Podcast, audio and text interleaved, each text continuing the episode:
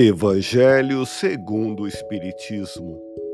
Os Espíritos do Senhor, que são as virtudes dos céus, como imenso exército que se movimenta, ao receber a ordem de comando, espalham-se sobre toda a face da terra. Semelhantes a estrelas cadentes, vêm iluminar o caminho e abrir os olhos aos cegos eu vos digo em verdade que são chegados os tempos em que todas as coisas devem ser restabelecidas no seu verdadeiro sentido, para dissipar as trevas, confundir os orgulhosos e glorificar os justos. As grandes vozes do céu ressoam como o toque da trombeta e os coros dos anjos se reúnem. Homens, nós vos convidamos ao divino concerto, que vossas mãos tomem a lira, que vossas vozes se unam e num hino sagrado elas se estendam e vibrem de um extremo do universo ao outro. Homens, irmãos amados, estamos juntos de vós.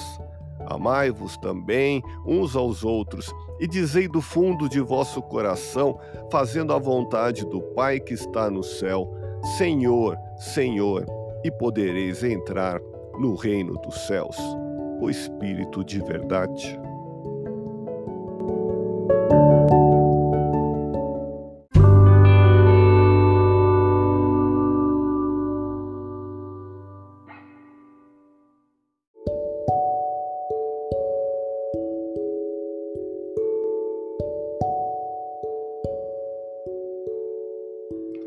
As pessoas admiram a moral evangélica, todos proclamam a sua sublimidade e a sua necessidade, mas muitos o fazem confiando naquilo que ouviram ou apoiados em algumas máximas que se tornaram proverbiais, pois poucos a conhecem a fundo e menos ainda a compreendem e lhe sabem deduzir as consequências.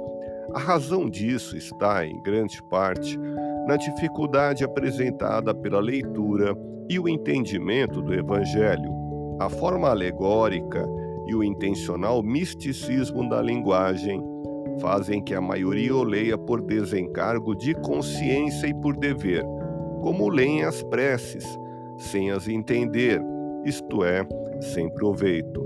Passam-lhes despercebidos os preceitos morais intercalados com as narrativas.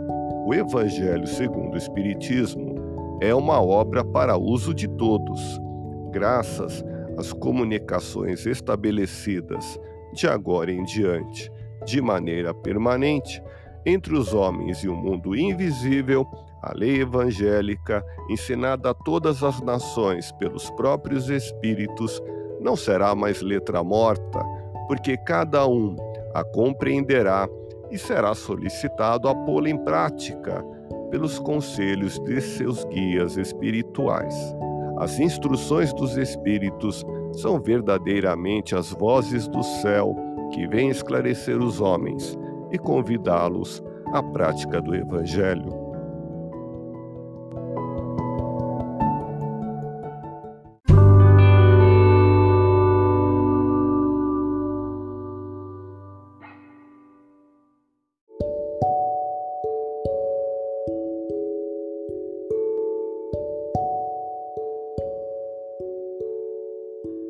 Instruções dos Espíritos, Evangelho segundo Espiritismo, capítulo 5, item 18, mensagem mediúnica do Espírito Lacordaire, recebida em Havre em 1863.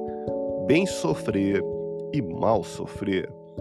Quando Cristo disse: Bem-aventurados os aflitos, porque deles é o reino dos céus, não se referia aos sofredores em geral, porque todos os que estão neste mundo sofrem, quer estejam num trono ou na miséria extrema, mas poucos sofrem bem, poucos compreendem que somente as provas bem suportadas podem conduzir ao reino de Deus. O desânimo é uma falta. Deus vos nega consolações se não tiverdes coragem A prece é um sustentáculo da alma, mas não é suficiente por si só. É necessário que se apoie numa fé ardente na bondade de Deus. Tendes ouvido frequentemente que Deus não põe um fardo pesado em ombros frágeis. O fardo é proporcional às forças, como a recompensa será proporcional à resignação e à coragem.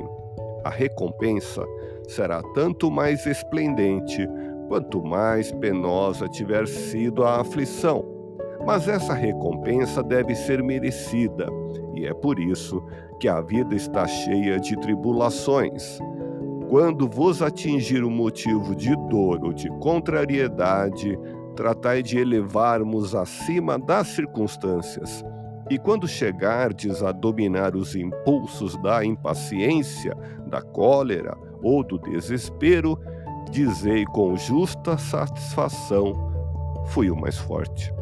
Bem-aventurados os aflitos pode então traduzir-se assim: bem-aventurados os que têm a oportunidade de provar a sua fé, a sua firmeza, a sua perseverança e a sua submissão à vontade de Deus, porque terão centuplicadas as alegrias que lhes faltam na terra, e após o trabalho virá o repouso.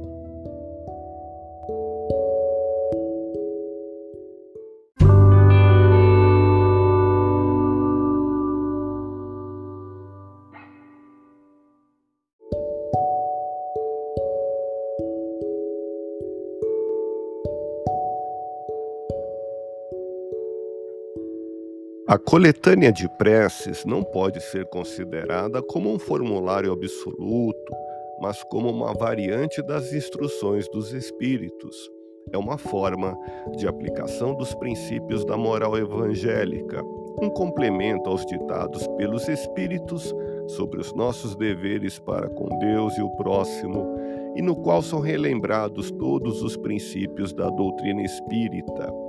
O Espiritismo reconhece como boas as preces de todos os cultos, quando ditas de coração, e não apenas com os lábios.